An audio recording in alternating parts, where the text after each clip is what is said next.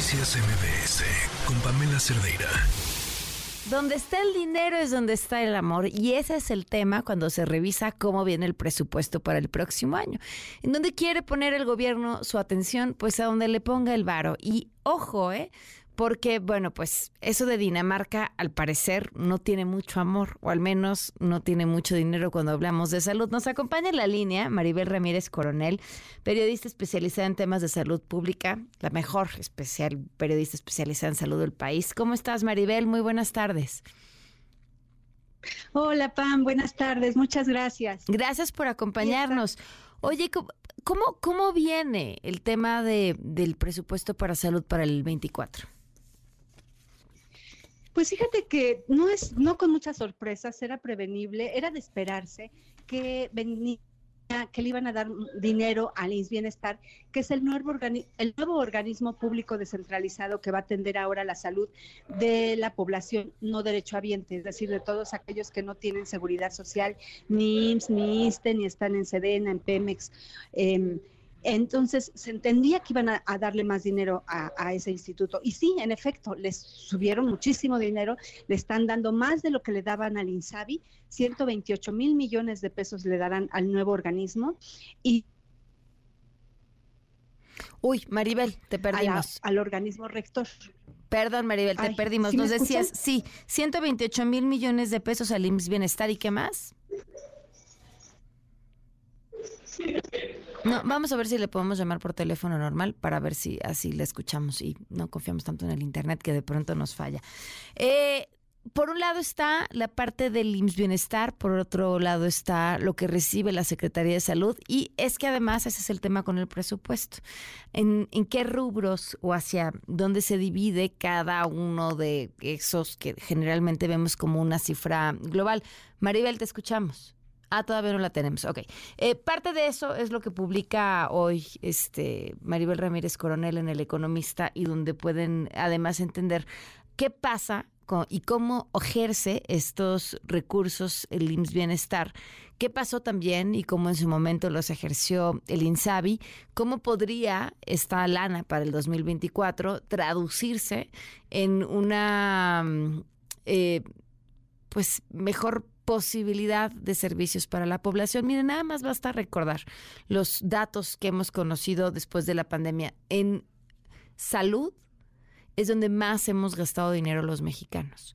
Los ganadores durante y después de la pandemia han sido los prestadores eh, privados de servicios de salud, eh, porque prácticamente ahí se ha ido el gasto de los mexicanos. Maribel, ahora sí te escuchamos. Ah, hola, sí, bueno, te decía que entonces bienestar. Ajá, te decía que al, al, instituto, al nuevo organismo público descentralizado que se llama, que, que toma lugar del INSABI, el INSABI que no funcionó, ahora es IMSS Bienestar, ese va a recibir 128 mil millones de pesos y para lograr darle recursos le quitaron a la Secretaría de Salud pero el problema es que la Secretaría de Salud, aunque sí es cierto, es el organismo rector y no opera mucho, no tiene atención médica como tal, sí sus recursos se utilizan para comprar vacunas, para comprar anticonceptivos, para hacer eh, dar vigilancia epidemiológica, para vigilar la atención de la infancia, de la salud en la infancia. O sea, la Secretaría de Salud tiene acciones y, y políticas muy importantes de las cuales ahora le están quitando el 55% de su presupuesto. La verdad es que es preocupante. Eso es por un lado. Por otro lado, el IMSS Bienestar eh, le están dando mucho más presupuesto que el que tenía el INSABI y pues apenas está conformando. Y el problema es que lo hacen de manera discrecional. Del INSABI no tenemos elementos, no tenemos información de cómo gastó, cómo compró, no, no, porque hizo muchas compras, adjudicaciones directas. Fue la manera en que han ido gastando estos organismos, los nuevos organismos de salud que ha conformado este gobierno, ha sido de manera muy discrecional. No se espera que lo hagan diferente y menos en un año electoral. Eso es lo preocupante. Oye, a ver, ¿qué otra, qué otra cosa te indica? Y eh, entiendo, darle más eh, recursos al IMSS Bienestar para ver si ahora sí jala, pero mencionas también la posibilidad de la opacidad en el gasto que se puede hacer adentro del IMSS Bienestar, eh, menos para la Secretaría de Salud. ¿Y qué otro dato te llama la atención, Maribel? Em, bueno, otro dato que es que también llama la atención está en la ley de ingresos de que les van a obligar, digamos, hasta ahorita el INS Bienestar tiene que ir firmando con cada una de las entidades para que los estados, los gobernadores, acepten darle su presupuesto mm. que es para salud a la federación, porque eh, por ley por ley la, y por ley y por, la constitución, los, la salud de, los mexicanos, de cada población, está cada una de las entidades obligadas a dar y a cubrir la atención médica de todos los mexicanos o de la población de cada entidad. Espérame una pausa aquí, porque esos acuerdos ya se habían formado, ya se habían firmado cuando el INSABI generalmente lo firmaron aquellos estados que estaban gobernados por eh, gobernadores de Morena. Ahora tienen que volver a firmar nuevos acuerdos con el IMSS Bienestar. Exacto. Todo eso se echó atrás. Al desaparecer el INSABI, volvemos a empezar de cero. O sea, el INS Bienestar está volviendo a empezar de cero, es borrón y cuenta nueva por completo, y tienen que ir firmando estado por estado de que sí autorizan darle sus recursos y entregarle, ahora sí que las riendas de toda la atención de salud a la federación. Eso es lo que este gobierno está haciendo, la centralización de nuevo, regresar toda la atención de salud al control de la federación. Eso, por ejemplo, está pasando ahorita en la Ciudad de México, estamos en ese proceso.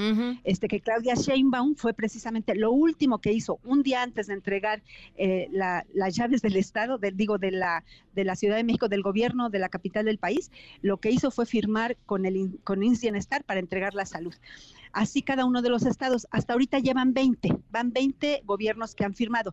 Los otros 12 todavía están viéndolo, están pensándolo. Todavía el proceso para la conformación bien del IMSS Bienestar no lo tenemos claro. Ojalá y sí lo logre de aquí a diciembre, a enero. Pero mientras, el, el IMSS Bienestar ya va a tener recursos desde el primero de enero del próximo año y aparte está obligando, en la ley de ingresos, se está obligando a los estados que acepten estar con el IMSS Bienestar a que le entreguen desde el primer día del año todo su presupuesto del ejercicio. Oye, y el ojalá sí lo logre entre comillas, ¿no? Porque al parecer les iba mejor a los estados en su momento que no habían firmado el convenio con el INSABI en cuanto a la atención que lograban dar de salud que aquellos que sí. Así es, los ejemplos de los seis estados que nunca firmaron con el INSABI están dando indicadores muy positivos de que lograron generar e impulsar la atención de la salud bien. No necesitaron a la federación para sacarlo adelante. Ahí está el caso de Guanajuato, que incluso la propia federación, la Secretaría de Salud, le dio un premio el año pasado por los mejores indicadores en salud que tuvo mm. este, esta entidad. Entonces, sí, es muy relativo, no hay garantía. Aparte, hay otro dato. Eh, ¿qué garantía tenemos de que el INS ahora sí de resultados después de que el INSABI no lo logró? No hay ningún elemento para esperar que ahora lo hagan diferente, porque empezando, porque el director general, el titular del nuevo organismo de ese INS Bienestar es Alejandro Calderón Alipi, quien fue el coordinador de las compras consolidadas desde el INSABI. Mm que, fue el gran causante del desabasto durante los últimos años. O sea, no, no tenemos elemento, un solo elemento para esperar que ahora sí el Bienestar nos dé resultados como, como no pudo el INSABI, Oye, por ejemplo. ¿Y de dónde va a salir el presupuesto para la farmacia más grande del universo? es otra buena pregunta. Eh, y aparte que prometió eh, tenerla para diciembre, ¿no? Ah, ya, pues para diciembre. Eso ya. Sí, eso dijo, que para diciembre ya íbamos a tener a Superfarmacia y para teniendo, si no había medicamento hoy, iban a China, a Japón o a donde lo consiguieran el medicamento, algo que no tiene sentido, por supuesto. Oye, y ese es otro tema, pero ya para otra entrevista, sin duda. Sí, por temas no paramos en salud, lamentablemente. Pues Maribel, como por siempre, temas negativos. te agradezco mucho que, que nos ayudes a entender lo que está pasando. Te mando un fuerte abrazo. Igualmente, Pame. Un abrazo. Buenas tardes, Maribel Ramírez Coronel, periodista especializada en temas de salud pública. Noticias MBS con Pamela Cerdeira.